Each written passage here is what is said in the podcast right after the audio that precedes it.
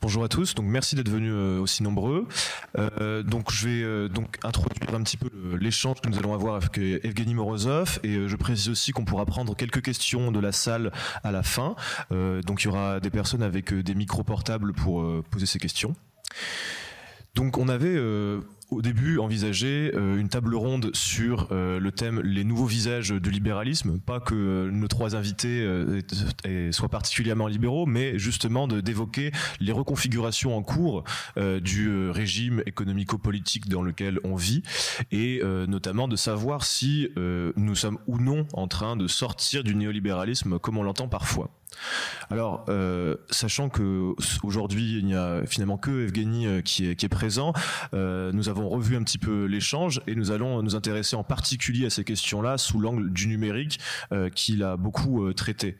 Peut-être que le plus simple, comme beaucoup d'entre vous ne le connaissent sans doute pas, ni lui ni ses travaux, c'est que je vous le présente. Evgeny Morozov, vous êtes chercheur, vous êtes essayiste, on peut dire même journaliste. Vous avez travaillé dans de grandes universités américaines, Stanford, Georgetown ou Harvard. Vous avez écrit dans de nombreux médias, euh, en France euh, notamment dans Le Monde diplomatique. Euh, vous avez aussi de manière générale mené un gros travail justement sur le, secteur du numérique et la façon dont il nous impacte dans nos vies. Plus précisément, vous avez des points de vue assez critiques euh, qu'on peut retrouver chez un certain nombre de penseurs euh, euh, du numérique, que ce soit sur la concentration des données, sur la surveillance de masse, sur l'évolution du monde du travail avec l'économie de plateforme, l'économie ubérisée, ou encore, par exemple, le fantasme qu'on aurait une démocratie réinventée par les réseaux sociaux tout ça qui sont des, domaines qui finalement ont été de plus en plus traités ces 10 ou 15 dernières années.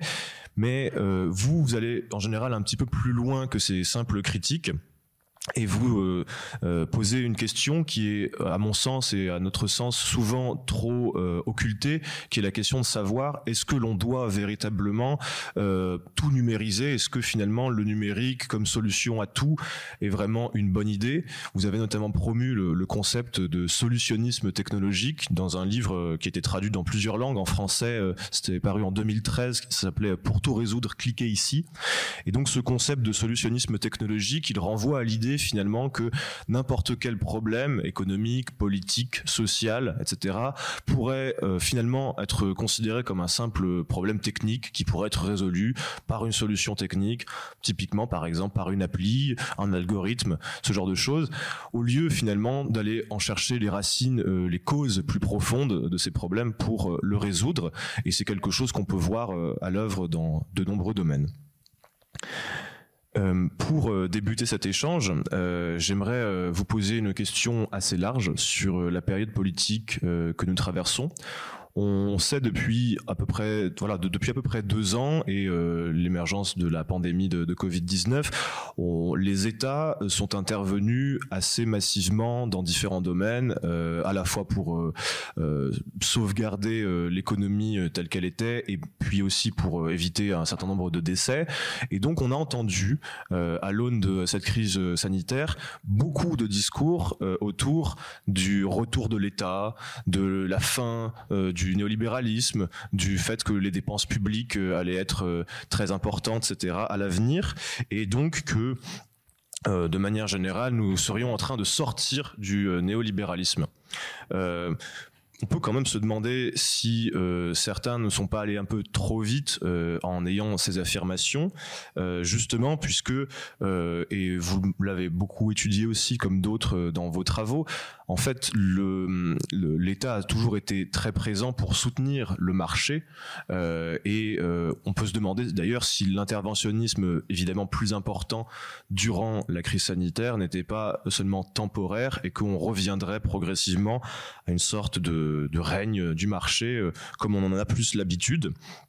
Vous, j'aimerais savoir, euh, pour introduire cet échange, comment vous vous positionnez justement sur ces questions-là. Est-ce que vous pensez que l'on est en train de vivre une période post-néolibérale Dans ce cas-là, quelle, serait-elle?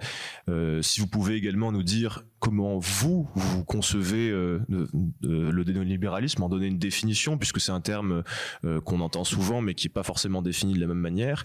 Et puis, de manière générale, voilà, est-ce que vous pensez que lorsqu'on a ces discours sur le retour de l'intervention des États, que c'est quelque chose de crédible ou que certains se fourvoient plutôt lorsqu'ils pense que nous sommes sortis de, cette phase qui a débuté il y a environ une quarantaine d'années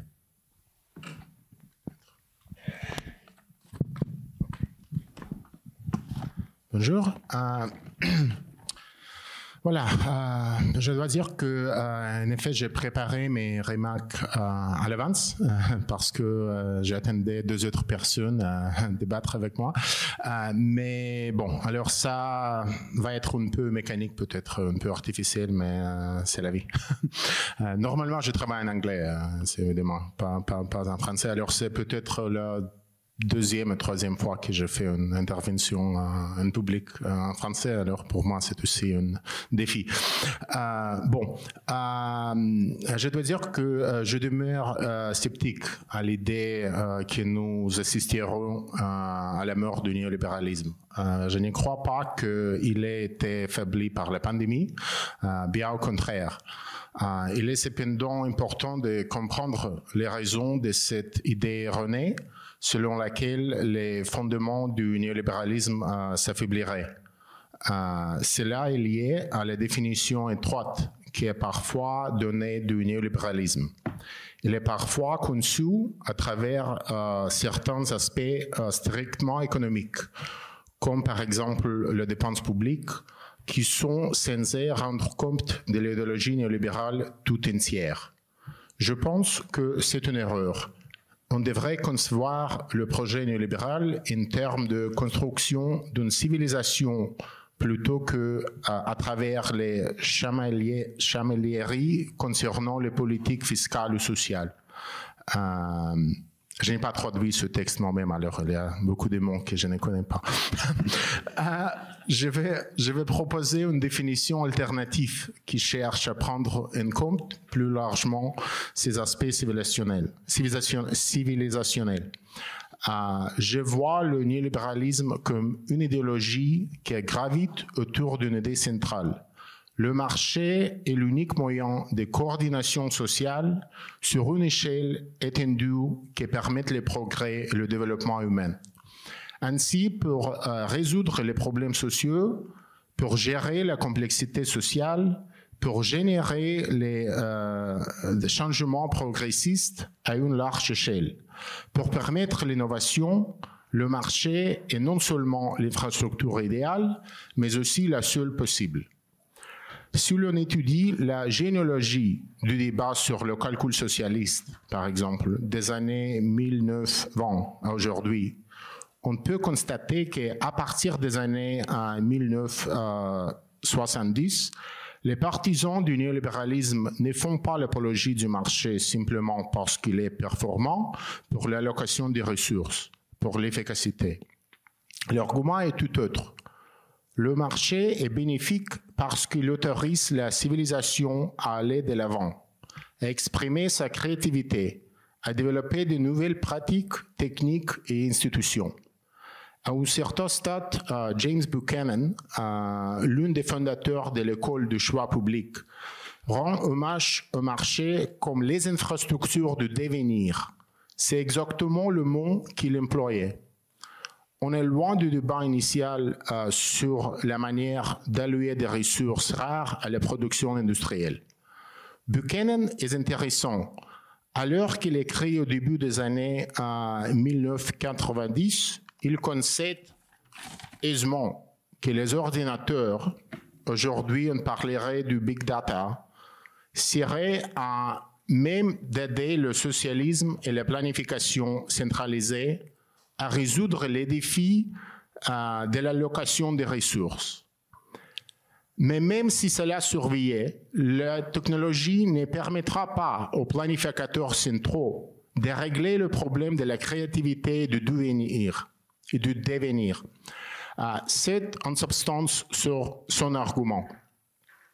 Mais même avec cette précision, il est difficile de nier que l'idéologie néolibérale remonte à la guerre froide et au conflit manichéen entre le système de prix, représenté par le marché, et les planifications centralisées, représentées par le gouvernement.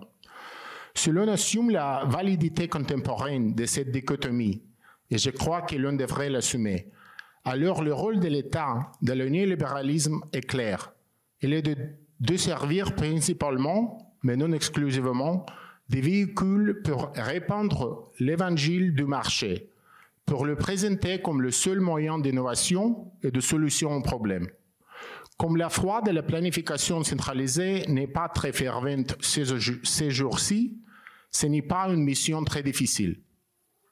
Ainsi, nous avons atteint un stade où les néolibéraux déclarés, à ceux qui se rendent au forum économique de Davos par exemple, peuvent très bien reconnaître les problèmes existants, le changement climatique, les inégalités, etc., qu'ils niaient auparavant. Ils sont heureux de le faire, car ils savent que même si ces problèmes sont reconnus comme des problèmes politiques, requérant l'intervention de l'État démocratique, ils seront avant tout traités à travers les seuls moyens en disposition, à travers le système de prix, le marché. Je ne crois pas que la pandémie a eu un impact significatif dans ce domaine. Alors que l'idée d'une réponse centralisée à la crise sanitaire a réhabilité l'idée qu'il existe des moyens non marchandants de coordination sociale, par exemple via la bureaucratie gouvernementale, il devait s'agir d'une phase exceptionnelle, quelque chose qui serait écarté de que le problème sanitaire serait résolu. Pour trouver une issue, il faut, à mon avis, que la gauche accorde davantage d'attention aux mécanismes et infrastructures de coordination sociale, à l'œuvre de divers groupes sociaux et acteurs individuels. Je pense que en replaçant le débat sur le terrain et de la solution apportée aux problèmes sociaux et à l'innovation, c'est-à-dire en attendant le débat sur les mérites du marché au-delà de la seule focalisation sur l'efficience, peut-être l'efficacité, je ne sais pas, de l'allocation des ressources, les néolibéraux se sont rendus vulnérables d'une manière que la gauche a été incapable d'exploiter. Du fait euh, de son incapacité à penser au-delà de la dichotomie marché-planification. En réalité, l'histoire nous apprend que l'on n'a pas attendu le marché pour mener à bien la coordination sociale et résoudre les problèmes sociaux.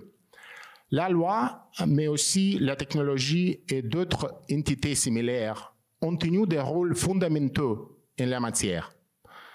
C'est l'exact que la big data et l'intelligence artificielle ne vont pas transformer la planification centralisée en un mécanisme, une infrastructure de résolution créative des problèmes, ou qui permettent ce que Buchanan nomme le devenir. Euh, cela ne signifiait pas qu'ils ne peuvent pas apporter leur pierre à l'édifice. Selon part de la prémisse, de la prémisse qu'une perspective post-néolibérale doit permettre que nous ayons une pluralité des moyens de coordination sociale à disposition, le marché n'était qu'un parmi d'autres. Merci. Euh, donc si on peut peut-être résumer aussi euh, le, sens de votre intervention, c'est aussi de, dire euh, que finalement le, néolibéralisme, avant tout, selon vous en tout cas, c'est ne pas simplement telle ou telle politique fiscale ou sociale, etc. C'est le règne du marché certes comme moyen d'allouer des ressources, mais surtout comme idéal de civilisation, comme seul moyen d'organiser euh, la société et de répondre aux problèmes sociaux, puisque tout devrait passer par euh, la compétition euh, des, acteurs entre eux, la concurrence, etc. Et peut-être là où justement je trouve votre votre discours intéressant, c'est aussi justement l'angle mort que la gauche peut parfois avoir de de se focaliser certes, ce sont des questions intéressantes et importantes sur le, marché comme mode d'allocation des ressources, mais, euh, euh, mais aussi en omettant euh, le côté qui permet de réguler d'autres phénomènes. Euh, peut-être pour, pour, poursuivre cet échange, euh, je voudrais avoir, euh, on va aller plutôt vers la thématique de recherche, votre avis quant à la, les transformations malgré tout que, que l'on vit, puisque selon vous, on l'a bien compris, la phase néolibérale n'est pas refermée, le, le, règne du marché se poursuit et on peut voir qu'effectivement la pandémie n'a pas changé grand-chose, voire pratiquement rien on peut malgré tout estimer qu'il y a des mutations importantes dans le régime d'économie politique euh, dans lequel on vit, puisque le néolibéralisme est apparu il y a déjà maintenant une quarantaine d'années. Euh, L'omniprésence du numérique, qui n'était pas euh, le cas lorsque Reagan et Thatcher, par exemple, sont arrivés au pouvoir, aujourd'hui est là. les grands géants du numérique, les GAFAM, par exemple, ont un pouvoir considérable, de par le fait notamment des quantités de données qu'ils ont accumulées sur tous les aspects de nos vies. Euh, et peut-être, selon certains penseurs, euh, cette accumulation de données, ce pouvoir monopolistique assez considérable que détiennent Google, Facebook, Uber, Amazon et, d'autres, euh, conduirait à une nouvelle phase du capitalisme. En tout cas, c'est ce que certains euh, disent, et j'aimerais bien vous entendre euh, là-dessus. Euh, certains parlent par exemple d'un capitalisme qui serait prédateur, fondé sur la rente, puisque on aurait maintenant des monopoles dans différents secteurs qui empêcherait l'émergence de nouveaux acteurs et donc on n'aurait même plus un capitalisme concurrentiel basé sur le profit mais plutôt un capitalisme monopolistique basé sur la rente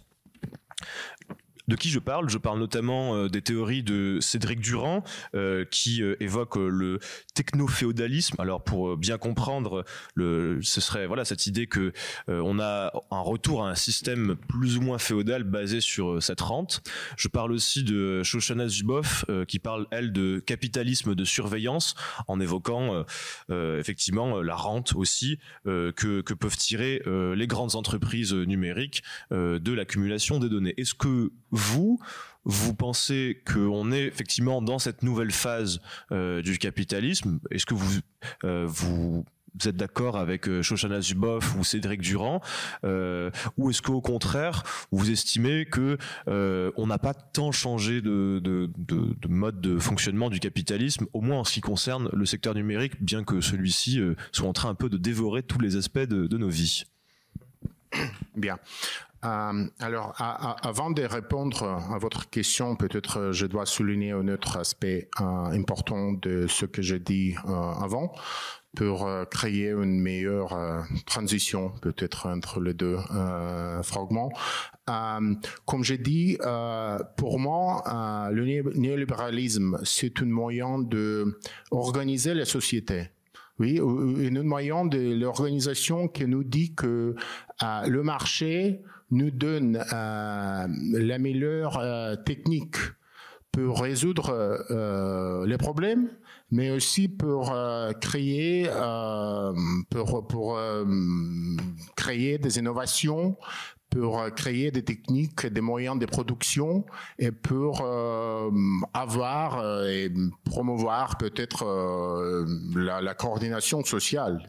C'est grâce à la coordination sociale qu'est la société euh, progrès. Oui, alors le, progrès social pour les théoristes, euh, théoristes, oui, néolibéralisme comme Hayek, euh, c'est exactement l'utilisation du marché pour faciliter euh, tous les procès sociaux comme l'urbanisation, comme l'industrialisation, toutes ces choses-là, toutes ces choses-là, ils euh, ont lieu grâce à l'utilisation des marchés. Alors pour eux, le marché est le moyen principal pour nous aider avec euh, de, cette mission du progrès social. Euh, et évidemment, quand on parle maintenant de problèmes euh, sociaux, des problèmes politiques, euh, les plateformes numériques ont un rôle particulier de cette mission euh, parce que ils euh, permettent peut-être euh, influencer, euh, influencer oui, un, un, autre comportement Oui, alors on peut produire des résultats, euh, complètement euh, désignés. Euh, on peut produire des institutions complètement nouvelles. On peut produire des comportements complètement artificiels euh, avec l'aide de euh, des plateformes numériques. Oui, et c'est la raison pour laquelle beaucoup de politiciens, beaucoup des soi-disant policymakers, ils, ils pensent euh, de l'utilisation des plateformes numériques pour euh, résoudre les problèmes. Alors chaque discussion à Davos maintenant parle euh, euh de euh, la possibilité d'utiliser Facebook ou Google pour résoudre Covid, pour résoudre beaucoup d'autres problèmes. Oui, et le, fait que on ne peut pas imaginer euh, d'autres infrastructures numériques pour euh, nous aider dans cette mission, pour moi, ça signifie le triomphe absolu du néolibéralisme. Euh, bon, mais alors pour euh, euh, recommencer avec euh, la question, la question sur euh, peut-être les, les, les, différences entre euh, les deux théories du numérique euh, contemporain. contemporaine, je peux dire le suivant. Alors, je défends depuis cinq ans que nous ne possédons pas le paradigme adéquat pour analyser l'économie numérique. Une grande partie de notre confusion vient du fait que euh, l'on confère aux données personnelles euh, des propriétés économiques magiques et que l'on pense que le succès de euh, la Silicon Valley est lié à sa capacité à extraire et monnayer une myriade de données personnelles. Euh, deux paradigmes en particulier ont reçu une forte adhésion euh, en cette période, comme vous avez déjà euh, euh écouté euh, avant. alors le premier est celui de, du capitalisme de surveillance qui a été introduit par Shoshana Zuboff de, aux États-Unis. Zuboff défend implicitement que l'on pourrait posséder un capitalisme de l'information euh, sans, sans euh, est bénéfique s'il n'était pas corrompu par une logique d'extractivisme euh, des données. À l'œuvre avec Google et Facebook, euh, l'entreprise technologique favorite des Zuboff est Apple. Euh, des moteurs de recherche et des réseaux sociaux qui coûteraient un prix élevé ne dérangeraient pas Zuboff. Ce serait le capitalisme de l'information sous son meilleur jour. Euh, alors, les thèses de Zuboff posent de nombreux problèmes, mais il est important de comprendre à quoi on a affaire. Il ne s'agit pas d'une théorie du capitalisme, mais d'une défense poétique d'une forme humaniste de capitalisme. Il semble donner du crédit à l'idée néolibérale plus large, selon laquelle la civilisation des marchés constituait la seule manière pour la société d'avancer. Et il s'inquiète simplement que nous ne soyons pas en train de progresser lorsque Google et Facebook aspirent toutes nos données et manipulent nos esprits, tout comme l'industrie de la publicité l'a fait durant les décennies. Euh, au cœur de ces thèses, on trouve donc une vision très conservatrice dans laquelle on chercherait un vent de euh, ce que serait une société et une, euh, économie numérique alternative euh, dans un univers post-néolibéral.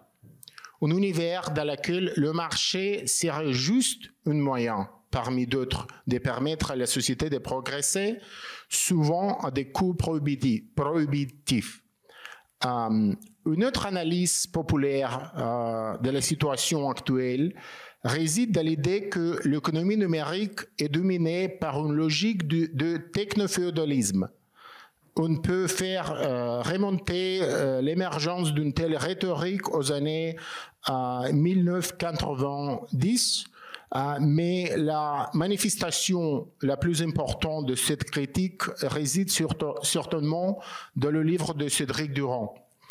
on trouve également d'autres versions de cette thèse dans le travail de Yanis Varoufakis et beaucoup d'autres philosophes et sociologues aujourd'hui. surtout du gauche, c'est aussi une fait un peu étonnant.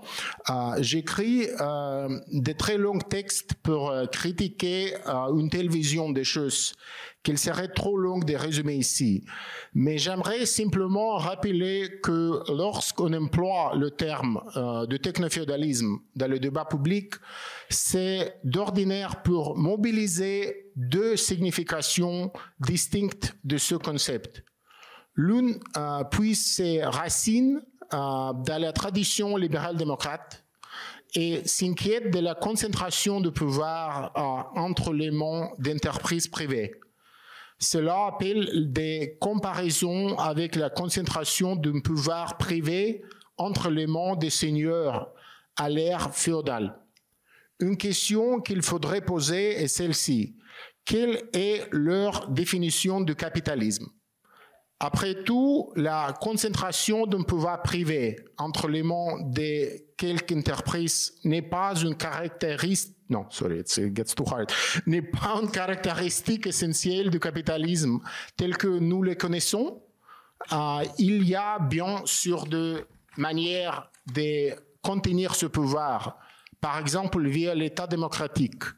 Mais tout de même, au mieux, la concentration d'un pouvoir privé entre quelques mots semble être une très commune au féodalisme et au capitalisme. Il n'est pas évident que la capacité pour Facebook de censurer euh, telle ou telle publication soit fondamentalement différente de la capacité du Monde, du Street Journal, de décider quel article sera publié et quel article ne le sera pas. Il n'est pas évident que l'on ait affaire à du féodalisme numérique dans le premier cas et à un capitalisme pré-numérique dans le second. La seconde utilisation du concept de technoféodalisme est liée à l'idée que, d'une certaine manière, ces entreprises se comporteraient comme des rentiers passifs qui se reposeraient sur leur laurière c'est un argument qui est difficilement conciliable avec les investissements massifs de ces multinationales dans la recherche et le développement. Elles sont parmi les plus dépensières euh, de ce secteur, si l'on considère le monde des entreprises. On peut bien sûr commenter les effets pervers sur le capitalisme lui-même, provoquée par la possession d'infrastructures gigantesques par ces entreprises, que les autres entreprises doivent désormais payer pour accéder à leurs services. Mais encore une fois, il n'est pas évident que l'on ait affaire à quelque chose de différent des pratiques capitalistes ordinaires. Si l'on suivait cette logique, une grande partie de l'industrie des infrastructures, par exemple toutes les entreprises qui construisent des ponts, des aéroports ou des biens fonciers serait également féodal, tout comme de nombreuses industries spécialisées dans la production des biens d'équipement, par opposition aux services, ce qui est le cas avec, par exemple, l'Amazon Web Services. Une fois, une fois encore, je ne crois pas que ce soit une voie, une voie très féconde à, à poursuivre, même si l'analyse qu'a effectuée Cédric Durand et la matière est plus nuancée. Euh, je pense que le concept de réfidélisation tel que le mobilise Alain Supion, qui malheureusement n'est pas présent, euh, avec une grande clarté analytique euh, a de l'intérêt. Pourtant, le problème réside principalement dans l'incapacité de la gauche à démystifier les opérations des entreprises de la tech comme celles des entreprises capitalistes nous ignorons encore largement quelle sorte de euh, produits des bases ils utilisent et la manière dont ils en fixent le prix. Avant de produire d'ambitieuses critiques sociopolitiques de l'industrie numérique, nous devrions être au clair sur son fonctionnement économique de base. Et nous en sommes encore loin. Je vous remercie. Donc c'est vrai qu'on peut aussi dire à nouveau que, comme aussi peut-être pour la, première question, vous êtes finalement très sceptique sur le fait que l'on aurait changé d'époque ou non. Hein. Selon vous, les, évolutions qu'on voit à l'œuvre dans le monde numérique, la constitution d'oligopole ou voire de monopole dans certains domaines, finalement, euh, ça a déjà eu lieu dans bien d'autres domaines, que ce soit euh, les infrastructures, euh, par exemple aéroportuaires, le, secteur agroalimentaire. Enfin, on pourrait en passer beaucoup de la construction, etc. Et de ce point de vue-là, c'est vrai que les monopoles ou les oligopoles ne, datent pas d'hier. donc on peut effectivement à nouveau se, demander s'il y a des évolutions marquantes ou non euh, dans la période que nous traversons. Vous nous dites plutôt non. Euh, J'aimerais quand même vous poser la question autour euh, d'un thème qui. Je peux clarifier un peu ce que je dis? Parce que en effet. À on peut parler du changement de l'époque. Ce n'est pas difficile, oui. Il y a beaucoup de modes et de moyens pour euh, historiser et aussi temporaliser peut-être les époques. On peut distinguer entre eux. C'est une activité académique. Euh, beaucoup d'historiens font euh, ce type de, l'activité intellectuelle. Ce n'est pas problématique. les problèmes commencent quand une, euh, surtout parmi les euh, penseurs de gauche et les philosophes de gauche et les, théoriques de gauche. Les problèmes commencent quand ils euh, utilisent concepts euh, assez clairs comme euh, le féodalisme, le capitalisme, qui sont vraiment euh, les concepts assez clairs, au moins chez gauche. Oui, alors ça doit décrire de quelques moyens le mode de production. Oui, ce n'est pas une époque. Hein, oui, c'est une chose assez euh, au niveau analytique. Et ce que je dis simplement de, la critique euh, que j'écris à critiquer Cédric Durand et autres, c'est juste que euh, je ne vois pas les, éléments d'un autre mode de, de production euh, de, de, de l'industrie numérique et qu'on peut expliquer tous les phénomènes euh, ont attribué à, à, féodalisme, on peut les expliquer avec euh, la théorie du capitalisme. Et je ne sais pas pourquoi on doit abandonner euh, toutes les choses qu'on sait euh, maintenant sur capitalisme pour recouvrir une théorie de néo-féodalisme. De féodalisme, oui, ce n'est pas exactement un champ de recherche avec beaucoup de leçons pour comprendre Facebook ou Google. Oui, c'est vrai qu'on pourrait dire tout à fait que euh, ce qui nous intéresse, évidemment que l'époque évolue, que les, moyens de production évoluent, mais le mode de production en lui-même reste fondamentalement capitaliste. On pourrait d'ailleurs parler plus de techno-capitalisme peut-être que de techno-féodalisme de ce point de vue-là. Euh, je voulais vous poser aussi une question par rapport à un terme qu'on entend davantage dans le débat public dernièrement, qui encore quelques années euh, ont passé pour un afro-nationaliste si on l'évoquait, celui de souveraineté. Alors il est employé de nombreuses façons, mais euh, pour les sujets euh, desquels nous sommes en train de traiter, euh, c'est le concept de souveraineté numérique. Par exemple, il y a deux ans, en 2020, la, Commission européenne publiait un document appelant à développer la souveraineté numérique européenne. et effectivement, on peut, quand on regarde un petit peu, se demander si on n'a pas là un enjeu très important quand on voit, que ce soit côté hardware ou côté software, combien nous sommes dépendants. Certains disent même que la France ou les pays européens sont des colonies numérique dans le sens où euh, euh, nous avons, euh, que ce soit pour la fabrication de nos appareils, les terres rares, les microprocesseurs, etc., nous sommes très peu autonomes, mais aussi dans les softwares qui sont utilisés, dans les, logiciels, etc., beaucoup sont, la grande majorité sont américains. Et moi, ce que je voudrais vous demander de, sur cette, cette question-là, c'est que pensez-vous de ce concept de souveraineté numérique? Est-ce que vous pensez qu'il est pertinent? Est-ce que vous pensez, euh, par exemple, euh, que euh, on peut s'approcher d'une souveraineté numérique, par exemple pour la France ou pour l'Union européenne? Est-ce que vous pensez que c'est trop tard C'est un vœu pieux que nous sommes destinés à rester une colonie numérique? Et si en fait, peut-être euh, même le, concept de souveraineté euh, dans cet espace numérique n'a peut-être plus de sens parce que Internet lui-même serait tellement décentralisé, etc., que euh, la, souveraineté n'est pas une notion qui aurait une, une réelle intérêt pour, un tel domaine je vous donne la, réponse déjà préparée, assez brève, et après peut-être j'improvise euh, un peu. Euh, bon, alors ma, conception de la souveraineté numérique euh, est relativement simple. si par souveraineté numérique on pense à la capacité pour un pays de posséder des technologies nationales avancées, qu'elles soient concentrées dans les mains du secteur public ou privé, dans le domaine de l'intelligence artificielle ou de l'informatique euh, quantique, par exemple.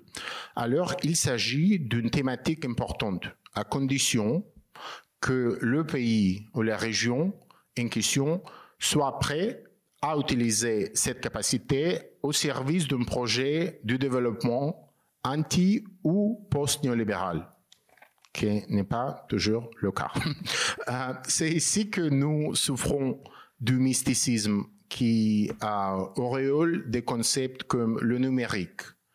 Nous parlons euh, ce cas essentiellement d'infrastructures utilisées à des fins de production ou de fourniture des services sociaux ou culturels. Si un pays estime qu'il ne peut se reposer seulement sur le marché pour la fourniture de tels biens, s'il s'estime qu'il ne peut survivre simplement sur la base d'une économie des services ou en attirant des touristes et en achetant tout le reste avec Amazon et Google, alors je ne vois pas comment l'on peut rejeter la souveraineté numérique comme un objectif important.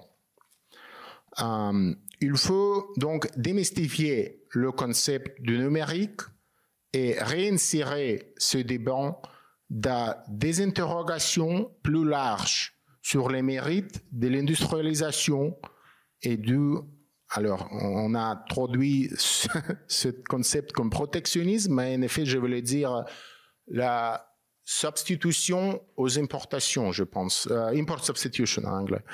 Euh, dès que nous accomplissons cela, nous constatons que nous rejoignons une série d'interrogations de longue date liées à la notion de dépendance technologique, elle-même issue de la théorie de la dépendance à une époque très populaire en Amérique latine.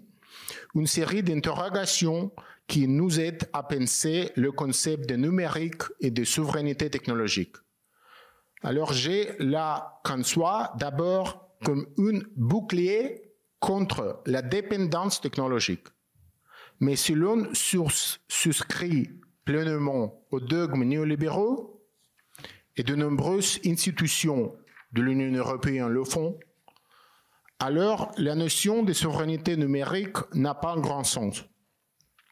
Il y a donc une certaine incohérence euh, dans la manière dont l'Europe promeut cette notion. Mais cela ne veut pas dire que si l'on emprunte une voie de développement post- ou anti-néolibérale, on va la rejeter. Assez équilibré, j'espère. oui.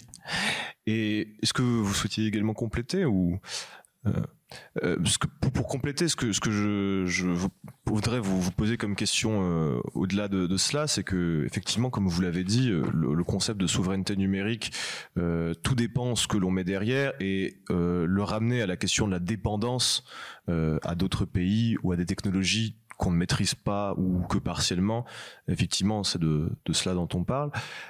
Est-ce que vous pensez que, par exemple, alors vous nous avez dit pour euh, pour l'Europe euh, effectivement euh, c'est aussi pourquoi faire et l'Union européenne adhère très largement au néolibéralisme si ce n'est le promeut très activement. Est-ce que vous pensez que à l'aune de, des reconfigurations que l'on observe, par exemple je pense à la Chine et aux États-Unis. sous Trump, des, des, lois très strictes, des sanctions ont été prises contre Huawei, pour ne prendre que cet exemple.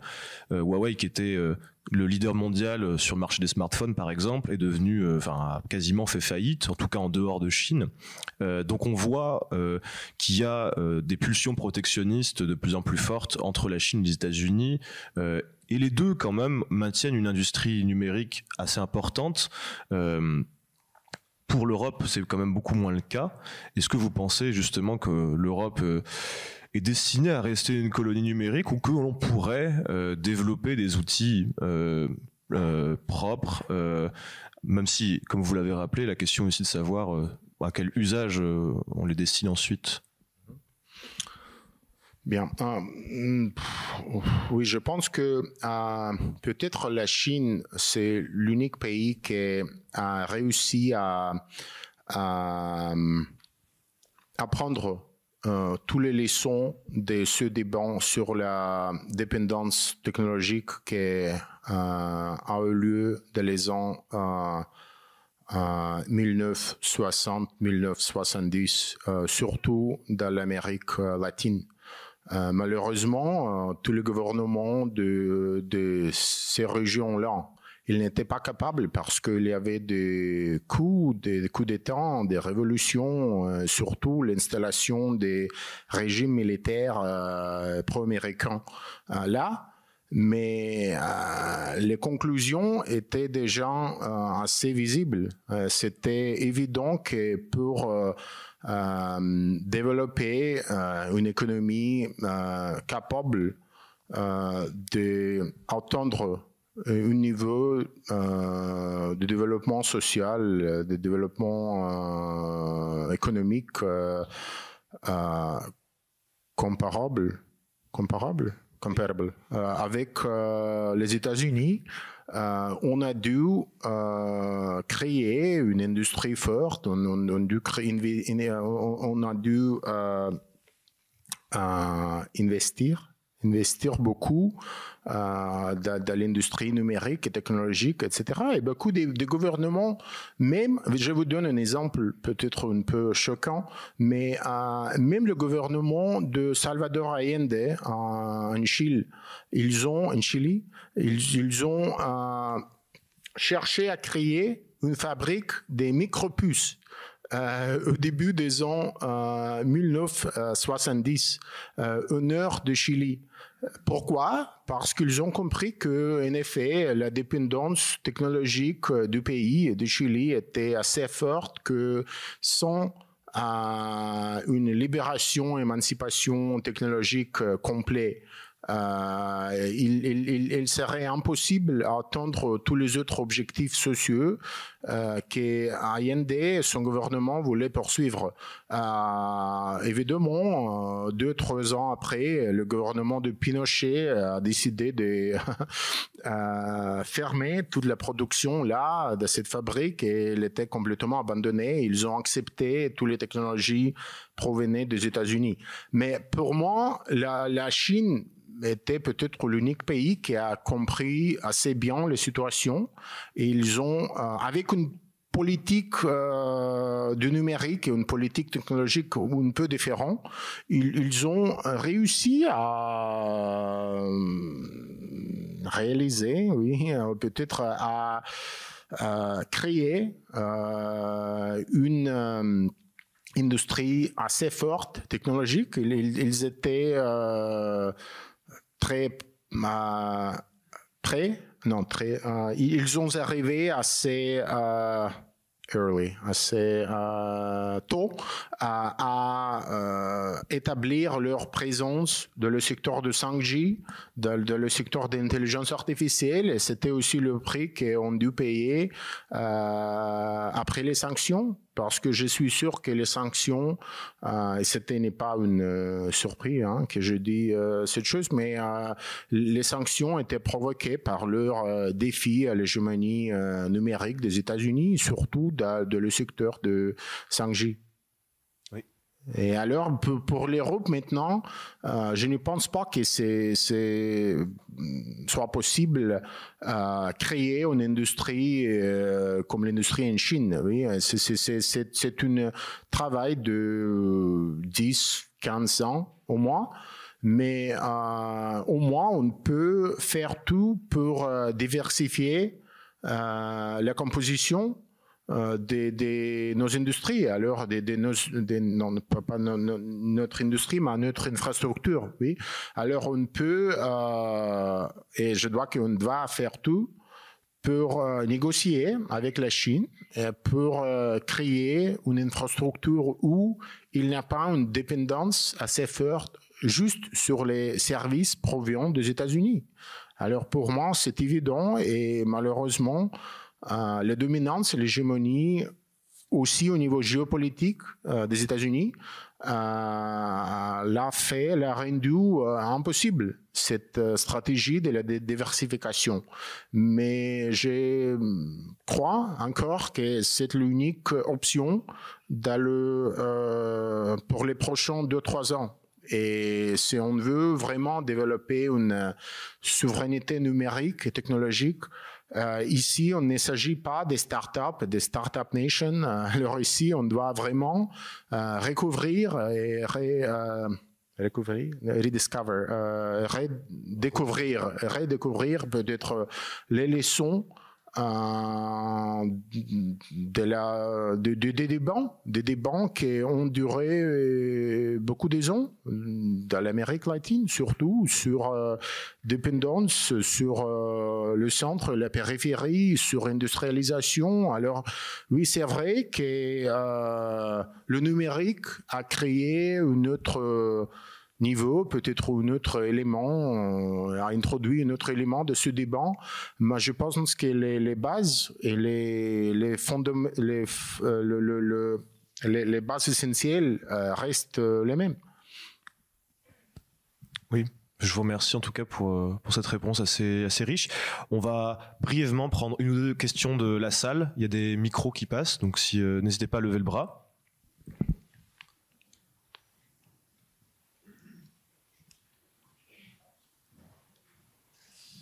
Bonjour. Un, deux. Ouais, bon. Bonjour, merci beaucoup pour, pour la conférence.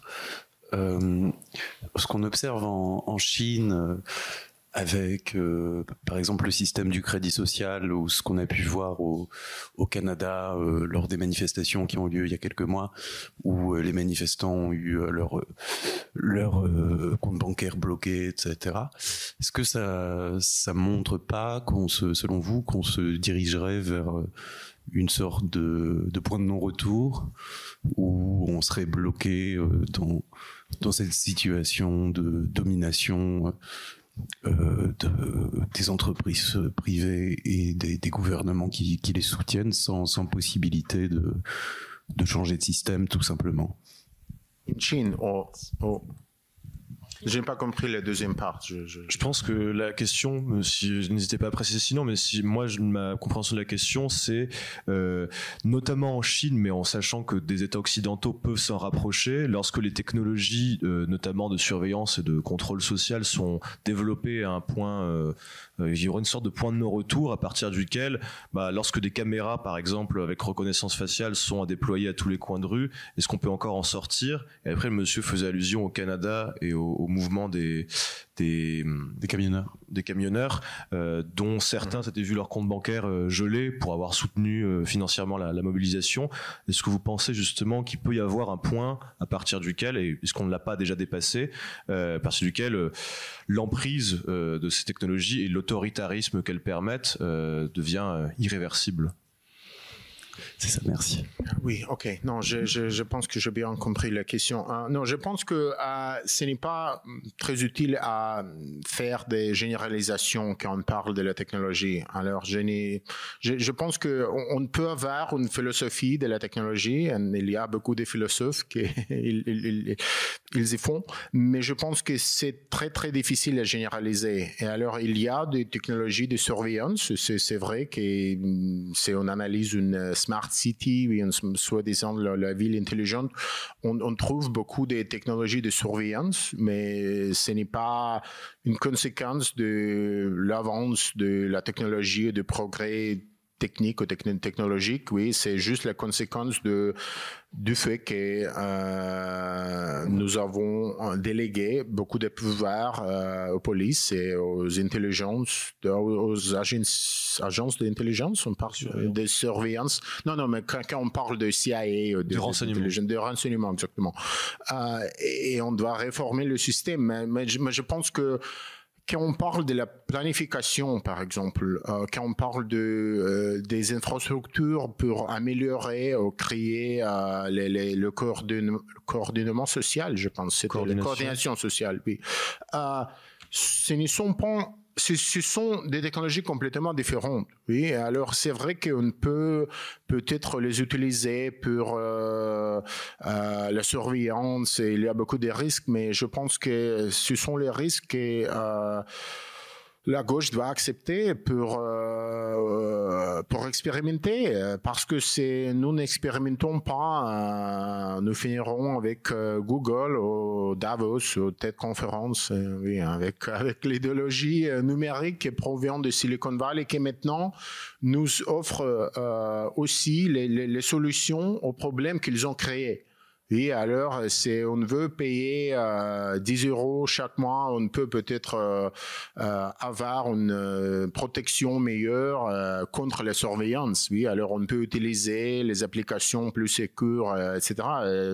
Toutes ces choses sont possibles, mais je pense que ce n'est pas la solution idéale. On doit résister, mais surtout on doit continuer à expérimenter avec les infrastructures qui hum, peut-être euh, nous, nous, offrons une autre une, vision d'autre monde qui n'est pas complètement dominée par, la, par le marché. Je remercie. On va prendre une dernière question. Afin de pouvoir ensuite euh, laisser place au, au deuxième débat avec Chantal Mouffe et François Ruffin.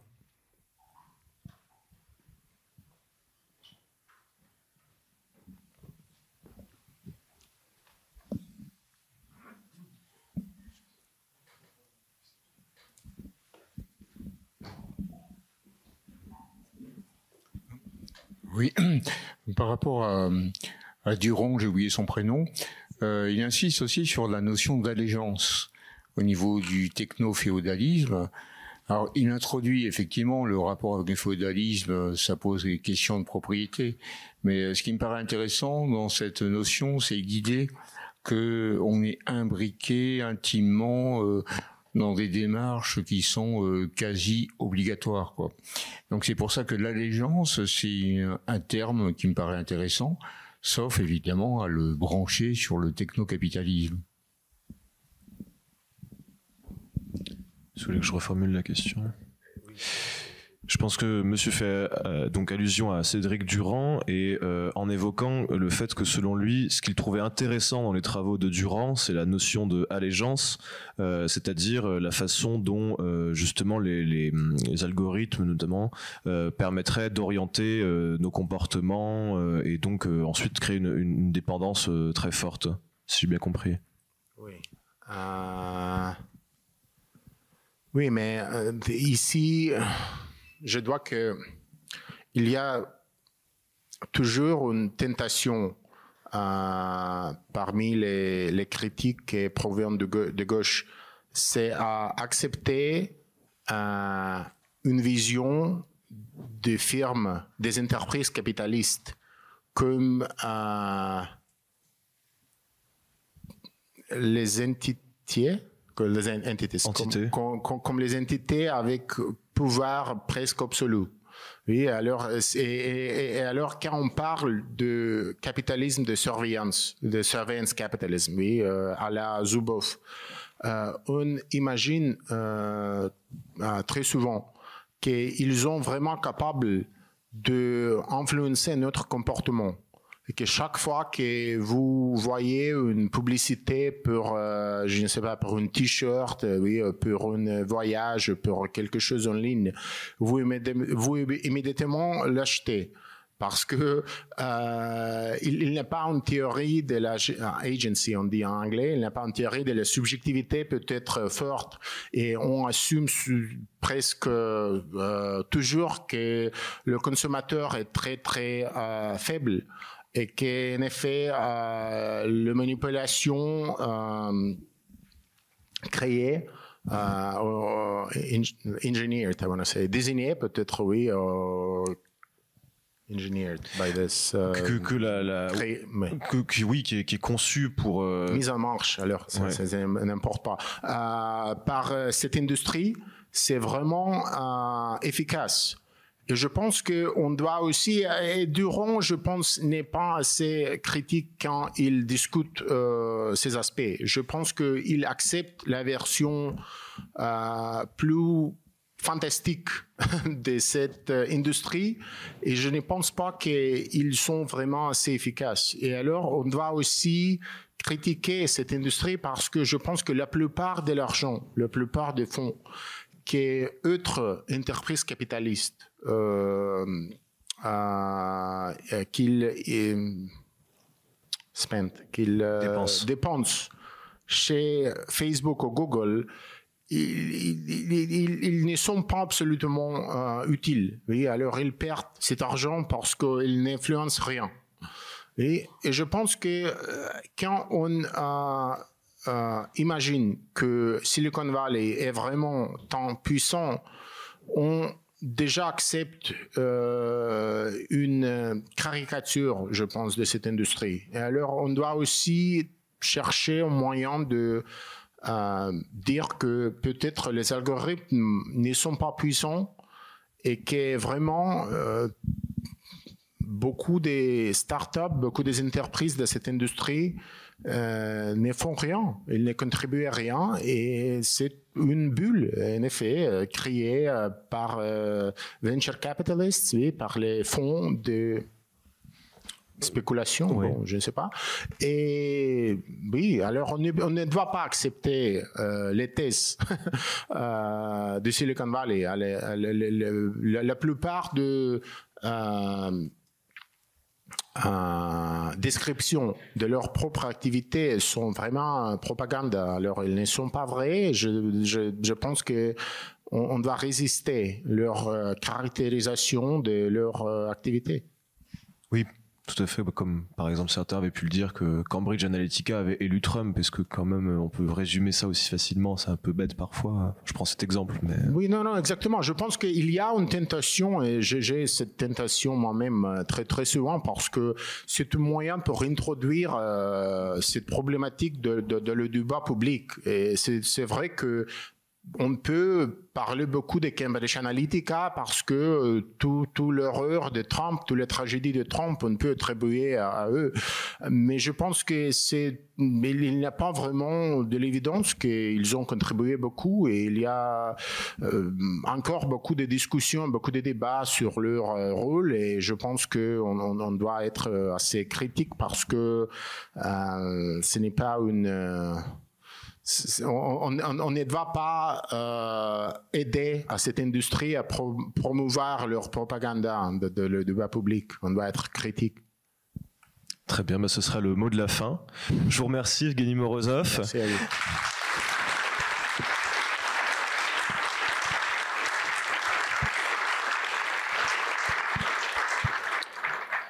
Et nous allons donc euh, très vite passer à la seconde conférence qui durera deux heures avec euh, Chantal Mouffe et François Ruffin sur le thème euh, comment la gauche peut-elle reconquérir les classes populaires.